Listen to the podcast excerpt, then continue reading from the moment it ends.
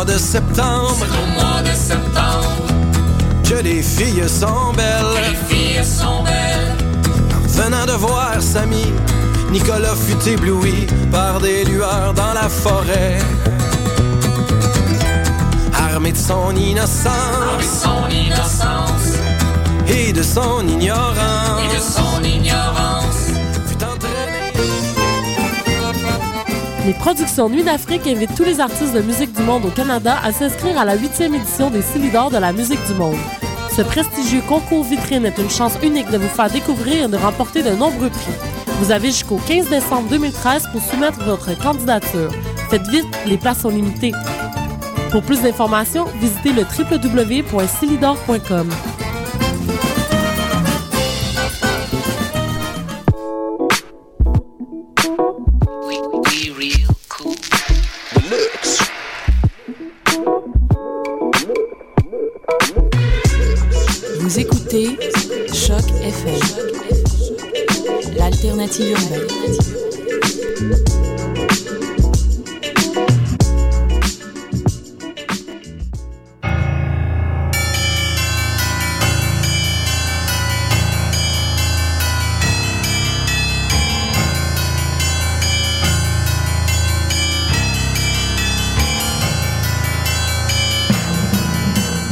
Bonsoir, bonsoir, vous êtes sur Choc FM, c'est le tome 9, euh, chapitre 129, c'est Mission Encre Noire, la carte blanche à Carnet Noir avec Morgane. Salut Morgane Salut Eric!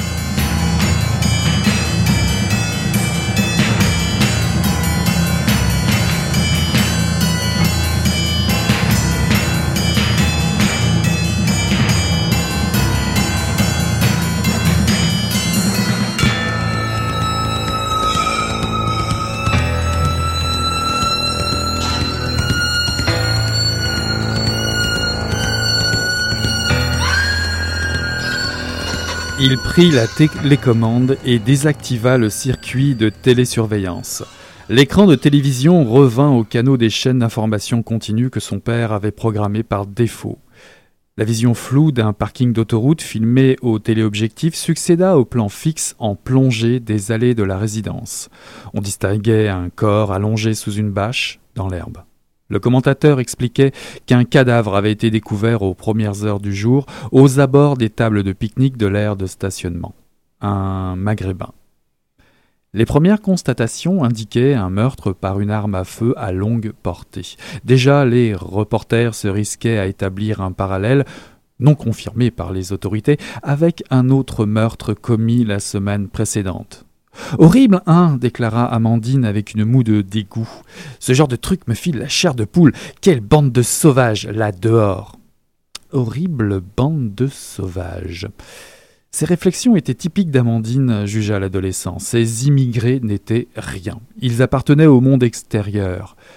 Mais la jeune fille avait déjà 14 ans à l'époque où elle et sa mère avaient intégré le Haut-Lac. Elle avait grandi hors des enceintes sécurisées, et elle, si elle s'était remarquablement bien adaptée aux us et coutumes de l'enclave, elle n'avait jamais totalement abandonné ses anciens réflexes. Ceux qui avaient cours là, où le multiculturalisme imposait la tolérance comme technique de survie, imaginait Julien. Peut-être était-elle, de par ses valeurs incongrues, simplement plus humaine qu'eux. Un défaut rédhibitoire selon certains résidents, un charme indéniable pour Julien. Pff, une bande de sauvages, oui, approuva-t-il, perdu dans ses pensées. Alors, c'était un extrait de Pur d'Antoine Chénas, euh, lu par Eric. Donc, c'est un livre paru à la, à la, série Noire chez Gallimard en 2013. Exactement. Parce qu'aujourd'hui, Mission Encre Noire parle polar, mais pas seulement. On parle de ville aussi sous un aspect un peu particulier. Vous savez, ces communautés fermées qui semblent pousser un peu partout depuis quelques années, ces résidences surveillées où ceux qui ont peur de l'extérieur s'enferment avec leur famille pour ne surtout pas croiser l'autre. Les auteurs de Polar ne s'y sont pas trompés, il y a là de quoi dire, ce mouvement n'est pas innocent. Rien de mieux que des murs barbelés pour attiser la haine et la violence, l'histoire l'a amplement démontré. Cela a en tout cas inspiré les deux auteurs dont nous allons parler ce soir, alors qu'ils ne viennent pas de la même culture et ne parlent pas la même langue. Exact. Il s'agit de Ahmed Khaled Tawfik, l'Égyptien, et Antoine Chenas, le Français. Ils nous offrent tous deux des romans mêlant noir et science-fiction, dystopie nous parlant d'un futur sombre pour l'être humain. Et oui, puis du Utopia, tu t'es évidemment lancé sur cette délectée de la lecture d'Utopia, n'est-ce pas? Et voilà, j'ai commencé, euh, donc j'ai lu pour vous Ramed euh, Khaled Tawfik, euh, j'ai essayé pour vous cet auteur égyptien que je ne connaissais pas du tout, mais qui est très populaire là-bas et qui est en plus le premier auteur arabe à se lancer dans la science-fiction et l'horreur. Donc une belle découverte. Et on le découvre en français avec ce roman Utopia, euh, publié aux éditions Ombre Noire en 2013. Nous sommes en Égypte, dans un futur pas si lointain puisqu'on est en 2023. Le monde a beaucoup changé, le pétrole est devenu inutile et a été remplacé par une autre source d'énergie que seuls les riches peuvent se payer, bien entendu. Ces changements ont provoqué la création d'une nouvelle ville, Utopia.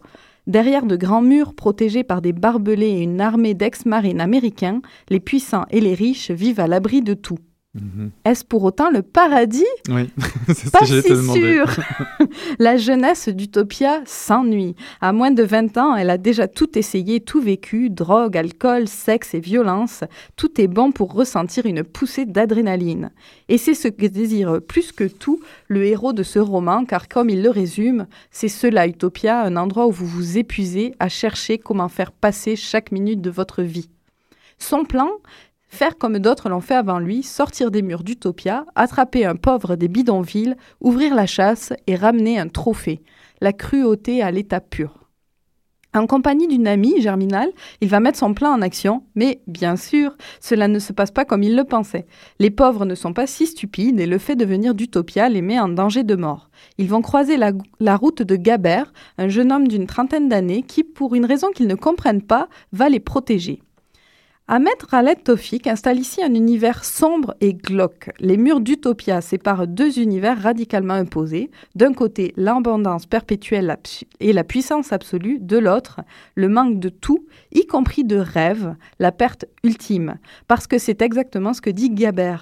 On peut supporter de vivre sans toi, sans manger, sans boire, plusieurs jours peut-être sans vêtements, sans fiancé, sans dignité, sans famille à part sa feya, sans frigo, sans téléphone, sans télévision, sans cravate, sans amis, sans chaussures, sans pantalon, sans phlogistine, sans préservatif, sans cachet contre la migraine, sans lampe torche. Mais vivre sans rêve est insupportable. Ouais, c'est pas notre monde, ça. Je ne sais pas par où commencer euh, dans ma critique d'Utopia, tellement Tawfik a écrit ici un roman riche. Alors, en premier aspect, il y a bien sûr sa dénonciation des clivages sociaux en Égypte, le fait qu'il existe de moins en moins de couches moyennes et que la distance entre riches et pauvres se creuse. Une réalité qui n'est malheureusement pas propre à son pays. Euh, ce cri d'alarme-là, il est mondial, je pense. Mais Tofik, il est plus subtil que ça. En montrant l'opposition, il montre la ressemblance aussi. Alors, bouche pleine ou vide, le bonheur n'est absolument pas au rendez-vous. Et d'ailleurs, l'auteur a une réflexion intéressante sur l'attrait de la violence que l'on retrouve dans toutes les couches de la société et qui s'applique selon moi à notre époque aussi et à notre, euh, pays. Son, pays. son personnage dit Ce qui marche le mieux, ce sont les films où il y a du sexe, de la violence et du crime. Curieusement, ce sont aussi les films les plus regardés par les autres sur leur chaîne gratuite, mais pour des raisons différentes. Ici, la violence est un exutoire à l'ennui, chez eux, c'est un exutoire à la pauvreté et à la haine refoulée. Pourquoi la plèbe romaine aimait-elle autant que les empereurs regarder les gladiateurs s'entretuer? Pourquoi la pauvreté ne rend-elle pas les pauvres plus compatissants? Il n'est pas le seul à se poser la question, mais je n'ai pas non plus la réponse. Donc, Alors- en, f- ouais. Donc, en fait, l'auteur fait que poser la question. Oui, il fait que poser la question, mais je pense qu'il n'y a pas de réponse claire. Alors d'un côté ou de l'autre des murs, c'est un combat perpétuel pour le pouvoir, aussi infime soit-il. Et le personnage de Gaber est celui qui comprend le mieux cette situation, car il est un observateur de la société. C'est un grand lecteur, il connaît le passé du monde, et c'est peut-être le seul d'ailleurs à, ce- à ce moment-là, et ça lui- permet de réfléchir et de voir peut-être plus loin. Ok, mais quand tu dis grand lecteur, est-ce que tu sais ce qu'il lit ou, ou est-ce que Il ça lit- transparaît dans, dans le livre? On- il lit tout ce qui lui passe dans les mains parce qu'il n'y a plus de livres. Dans, euh, en dehors des murs d'Utopia, c'est des bidonvilles. C'est- Les, les livres, ça sert à, à se chauffer, ça se lit pas. Donc il lit tout ce qu'il peut et ça lui permet de savoir des choses que les autres ne savent pas. Et, euh, du coup, c'est toutes ces interrogations que se pose Gabber. Euh, en tant que lectrice euh, de polar, je me les pose aussi parfois. Qu'est-ce qui m'attire tant dans ces atmosphères chaotiques? Ouais, dis-nous. Euh, ben, Dans le cas d'Utopia, en tout cas, c'est une volonté de comprendre ce qui nous arrive. La situation dans ce roman, elle a beau être très exagérée, euh, elle n'est pas tant que ça non plus. La réalité n'est pas loin et on va le voir très bientôt avec Pure de Chénas dont tu vas nous parler. Et on se dit qu'écrire ou lire sur ce phénomène-là, c'est réagir un peu, se rebeller à notre manière. Et là où Tofik est très fort, c'est qu'il n'y a pas de parfait salaud, pas de psychopathe comme dans certains films américains. Ce sont simplement des gens normaux que la situation a rendu complètement imperméables à toute émotion simple. La vie humaine n'a plus de valeur, il n'y a plus de rêves, plus d'idéaux. Autant dire qu'il n'y a plus rien. L'animal, l'homme se rapproche de l'animal. La survie d'un côté, le divertissement absolu de l'autre. Mais est-ce que c'est la même chose pour les Américains dans, dans ce roman-là? Les Américains, ils servent juste à les protéger. C'est très... euh, et et j'ai trouvé que ça aussi, c'était très bien vu. Ils servent juste à les protéger, à protéger les riches et leurs nouvelles sources d'énergie. Ça rappelle des choses. Ouais, et tu dis que c'est un roman de science-fiction, c'est ça c'est Ouais. ça. Et euh, si je vous en ai lu quelques passages dans ma critique, c'est parce que Utopia, ce n'est pas juste une dénonciation, une histoire, une science-fiction ou pas tant que ça, une science-fiction. C'est aussi une écriture. Elle peut se faire simple, elle est efficace lorsque c'est nécessaire, ou rythmée et poétique à d'autres endroits.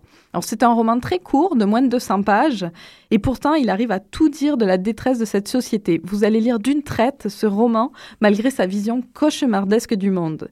On passe page après page en se disant que l'être humain ne peut pas être si cruel, et pourtant. Ouais, pourtant. Selon Tafik, cette euh, situation ne peut se diriger que vers une seule conclusion, l'explosion et la révolution. Un constat qui est, c'est vrai, très sombre, mais en même temps notre seule lueur d'espoir pour peut-être un monde meilleur. Ouais, on va dire qu'on peut souhaiter l'arrivée d'un. Tiens, ben pourquoi pas d'un gentleman sophistiqué pour sauver un peu euh, la face.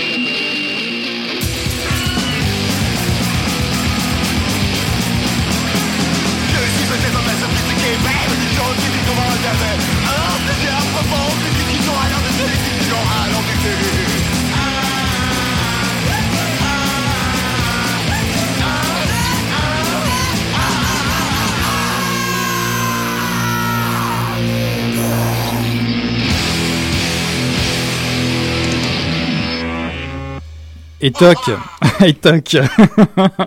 ça, ça nettoie un petit peu euh, euh, les, les- les neurones, on va dire, euh, juste après une si belle chronique sur Utopia qui décrit vraiment un monde qui part dans tous les sens, n'est-ce pas? Tout à fait. Alors, pendant que moi, je me promenais en Égypte, dans une Égypte que j'ai pas forcément envie de visiter, euh, toi, tu te baladais du côté de la France avec un auteur que t'attendais depuis euh, longtemps, non? Depuis longtemps, puis j'en avais déjà parlé à Mission Encre Noire, parce que euh, je vais faire appel à votre mémoire. Rappelez-vous, rappelez-vous, j'avais pris une claque, mais je vous l'avais dit à l'antenne, avec bah, plusieurs de ses livres, notamment Versus, Anesthesia, Aime-moi Casanova ou Une histoire d'amour radioactive. Je suis fan, ouais, on va dire je suis fan, Antoine Chenas, parce que chaque histoire est différente de l'une de l'autre, bon ça c'est classique, mais ça passe tellement du chaud au froid avec en prime euh, une écriture cruelle et féroce. Mm, miam miam, je sais que tu vas pas aimer ça, toi. Non, non, mais vas-y, vas-y, j'écoute. Ah bon, bah, si ça ne vous dit toujours rien, euh, je vous- pour résumer, le, le style d'Antoine Chénas, c'est plutôt un style chirurgical, euh, avec cette sueur froide là, qui s'empare de nous euh, lorsqu'on le lit, et quand on e- explore son univers si noir, et parce qu'il a vraiment l'habitude d'appuyer euh, là où ça fait mal, le doigt bien sur les plaies. Vous voyez ce que je veux dire Alors la venue d'un nouveau Chénas, bah, évidemment je l'attends, puis je suis pas le seul, parce que euh, j'ai quand même lu des petites chroniques à droite à gauche, et désormais, euh, dans l'Hexagone, toute sortie d'un nouveau Chénas est attendue, et surtout dans le petit monde du polar. Autant dire que ce roman pur, paru aux éditions Gallimard dans la collection Série Noire, bah, c'est un titre qui était vraiment annoncé. Alors l'histoire, l'histoire nous emmène sur la route, en France comme tu le dis, la nuit, mais dans le sud de la France. Souvent Chénas parle, on va dire, autour de Nice, juste pour, euh, pour situer un peu. Et euh, cette nuit-là, un accident survint sur la route et euh, la femme de Patrick Martin, le personnage principal du roman, succombe au bout de son sang en supplique. Et Patrick, ben, il ne se souvient presque de rien, si ce n'est, à force, croit-il se rappeler, il se rappelle de deux Arabes dans une grosse berline qui le harcèlent et d'un coup de feu. Promenant euh, d'un côté son obésité morbide, le capitaine Durantal, un autre personnage du roman, ne trouve que peu d'indices pour corroborer, corroborer le récit de Patrick Martin. Et effectivement, ça en fait euh, automatiquement le suspect numéro un. Sauf que le roman, on dit souvent ça hein, dans le polar, sauf que, sauf que, attention, sauf que euh, le roman prend une toute autre dimension rapidement, puisque Patrick a pour, un, pour métier un métier assez spécial, celui d'élaborer des questionnaires, des formulaires de candidature pour des résidences sécurisées appartenant, ces, ces- ces résidences appartenant à de grands groupes suédois, norvégiens, danois et j'en passe. Il travaille pour ces communautés fermées qui commencent à pulluler un peu partout euh, dans une France, on dit, on va dire dans le roman, une France du futur, mais finalement, vous allez voir, pas si éloigné que cela malheureusement. Ce sont des espèces d'enclaves, on va dire, juste pour résumer, des, châteaux forts avec euh, services de sécurité privés, clôture, système d'alarme, dernier cri, caméra, euh, etc., etc. Tout ça qui se multiplie sur le territoire et la résidence des Hauts-Lacs, c'est la résidence au cœur du roman et elle non plus ne fait pas exception à tous ces systèmes de protection. Alors vous vous doutez bien que même si ces fameux questionnaires ne font pas officiellement référence à la- à l'appartenance ethnique ou religieuse, on s'arrange pour tenir coûte que coûte les familles maghrébines à l'écart. Alors Antoine Chénas installe son récit euh, dans, dans un futur proche avec des personnages bien campés, bien marqués. Alors il y a d'un côté le double jeu de l'adjointe au commissaire, plombé par une mairie fleurant bon l'extrême droite bien populiste. Non, non, c'est du futur, hein, c'est du futur. c'est du futur. Non, non, non, on dit que c'est la France au futur. Mais en tout cas, euh, ce, que- ce- ce- cette euh, adjointe n'hésite pas, avec la mairie, à faire appel à des meurtriers fascistes et sanguinaires pour venir à bout de, de leurs idées. Ajoutez à cela un flic dépressif et obèse qui se meurt à coups de malbouffe, des parents irresponsables, des ados désœuvrés livrés à eux-mêmes, une famille en vendetta et un sniper qui désingue les maghrébins, bah oui, sur les autoroutes. De quoi affoler les médias. Alors refermer tout ça, refermer le couvercle et secouer, ben, ça donne un chénas qui s'appelle Pur et qui ressemble étrangement, malheureusement et hélas à la France d'aujourd'hui. Quelques passages d'ailleurs vous remettront en mémoire sans doute certains faits divers récents. Alors je dirais que le récit est efficace, hein, vous n'allez pas lâcher le livre, non, non, non, d'autant plus que si vous découvrez Antoine Chénas, c'est un très bon moyen de le faire. On y a du racisme rampant et les tenants d'un discours identitaire nauséabond, tout ça c'est très très bien rendu. Euh, cependant, eh oui, cependant, j'y vais quand même de ma petite critique. hein, ça te fait Quand sourire. même, hein. bah ça te oui, fait le sourire. fan, hein. le fan. C'est ça, le fan, le fan. Bah, le fan dit que euh, il a eu beau s'attendre, j'ai eu beau m'attendre à une nouvelle croisade d'un personnage bouffi de haine. J'attendais aussi euh, un personnage en lutte contre des personnages pervers, les plus pervers des tueurs, une lecture bileuse, engluée dans des obsessions malsaines, à des boîtes échangistes, ici, il a déjà fait, ou du SM à gogo. Si, si, allez lire, vous allez voir, il l'a fait. Bah, l'écriture ici se fait un petit peu plus abordable, moins, on va dire, impitoyable. Cela dit, quand on lit début de Pur, c'est quand même... C'est comme... c'est un passage super fort au début. Super fort, ouais. Vous allez vraiment, vous allez adorer ça dès le départ. C'est vraiment une superbe intro. Mais attention quand même, je suis pas en train d'angéliser le flic qui enquête, ni minimiser la brutalité euh, assassine qui sourd de tous et partout autour de ces foutues rés- résidences sécurisées et de ces cerveaux atrophiés. Je, vous- assure, vous allez quand même retrouver le style chez Nas, Et- ça c'est sûr et certain. Et c'est peut-être un bon moyen de découvrir chez Nas parce que moi qui suis peut-être moins euh, boîte échangiste et SM à gogo, Ah ouais, il n'y a pas ça dans Suburbia, c'est bizarre. euh, j'avoue que j'ai j'ai quand même aimé ma lecture. euh, donc c'est peut-être un bon moyen de découvrir chez Nas. Oui, je pense, ouais, parce que c'est quand même un texte très abouti, très travaillé. Euh, garde le goût prononcé pour la transgression, ça tu peux pas lui enlever. Euh, il aborde des thèmes sensibles, il crée des personnages assez ambigus auxquels il est quand même difficile de, de s'identifier. Alors oui, moi aussi je dis comme toi, Pur est un régal et euh, c'est une belle introduction de, qualité ouais, pour les gens qui, ne le connaissaient pas encore. Ah oui, alors oui. Je voulais aussi vous parler d'autre chose, parce que bon, j'ai eu la chance de, de, de- de lire pur, mais je me suis dit, c'est quand même bête de ne pas parler non plus, euh, de, on va dire, d'une autre activité d'Antoine Chénas, qui est son activité de traduction. Va falloir le lâcher chez Nas. Ah oui, je sais, mais figure-toi que j'en parlerai plus tard, mais ça m'étonnerait que je le lâche tout de suite. Alors je me suis dit que j'allais, j'allais quand même me rattraper avec lui euh, et parler d'un, d'un autre roman qui s'appelle L'autre chair, qui est paru aussi euh, dans la collection Série Noire aux éditions euh, Gallimard. C'est un roman de euh, Michael Ol- Olson, qui est américain. Et ça, c'est une traduction. Et euh, l'avantage des traductions de Chenas, c'est qu'il y met beaucoup de lui-même.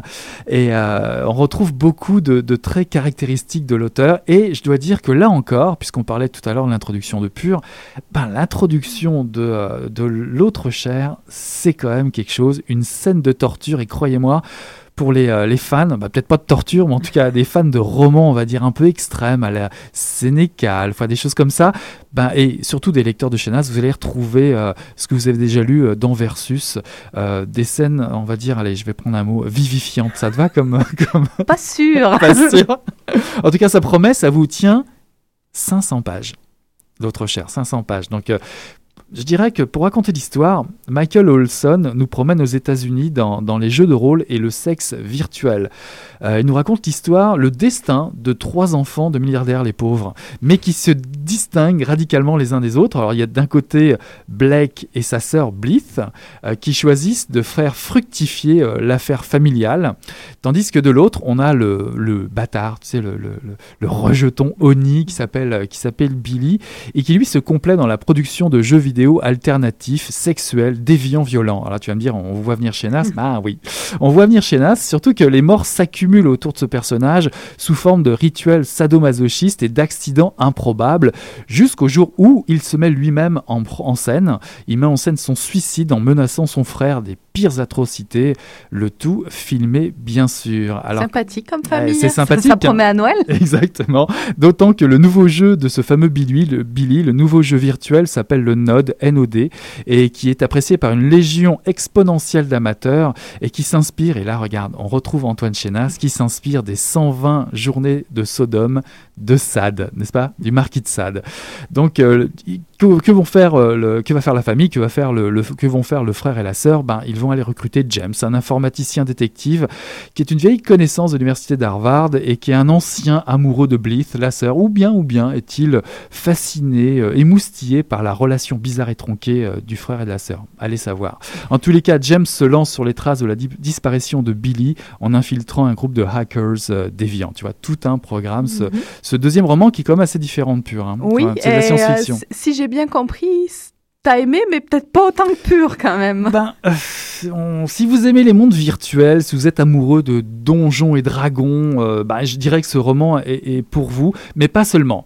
Mais oui, j'ai j'ai apprécié cette histoire en même temps, j'avoue, euh, m'être essoufflé un petit peu au milieu, il y a des longueurs, des, petites mollesses comme ça, mais euh, j'ai peut-être manqué d'enthousiasme parce que moi les mondes du jeu virtuel c'est pas trop mon truc, et qui sait, j'ai peut-être décroché aussi sur le milieu, sur le côté hipster informatique branché, tu vois. euh, mais je reconnais que la, conclusion vaut le coup. T'es allé jusqu'au bout, quand Oui, même. oui, oui, les 500 pages, mais bon, j'avoue que c'est- la conclusion, c'est quand même pas mal fait. Donc j'ai une petite pointe de déception à la longue, mais cependant, l'univers de Sade, qui convient très bien à Molson, puis encore plus à Chenas, c'est un roman sur la manipulation, le pouvoir du sexe virtuel et de l'argent, enfin le sexe virtuel ou non, c'est selon. hein. Les secrets de famille forcément mal gardés, le linge sale de la mafia des grandes industries, ça c'est un classique. C'est un très bon thriller pour les gamblers, les, les, les, les- les- les gens qui aiment le jeu, pas simplement que les hommes, d'abord les hommes et les femmes, et ceux qui rêvent de s'incarner en per- personnage virtuel. Donc je le conseille quand même si vous aimez, si vous avez le goût des romans comme ça, euh, fiction virtuelle, virtuelle et jeu. Pour un certain public, peut-être. Ouais, pour un certain public, mais j'avoue que malgré ces petites, euh, ces petites mollesses au début, euh, c'est un roman qui vaut le détour. Donc, euh, L'autre chair de Michael Olson, paru aux éditions Gallimard, série noire. Voilà qui conclut nos cartes blanches à carnet noir. Donc, on rappelle que toutes ces chroniques, en tout cas, euh, Et plus encore. et plus encore, plus et plus encore. sont à trouver sur ton blog euh, Carnet Noir, euh, www.carnetnoir. euh, et moi évidemment je vais m'empresser de vous entretenir de, de cette belle émission d'aujourd'hui sur le site de Choc FM et allez voir un petit peu faire un petit tour sur Facebook Mission Encre Noire on vous reparle de tout ça et vous retrouvez toutes ces informations là voilà bah écoute Morgane on se dit à très bientôt Ah ben sûr, sûrement, à très bientôt. À la prochaine carte blanche et pour vous toutes et vous tous on vous dit à la semaine prochaine. Bye bye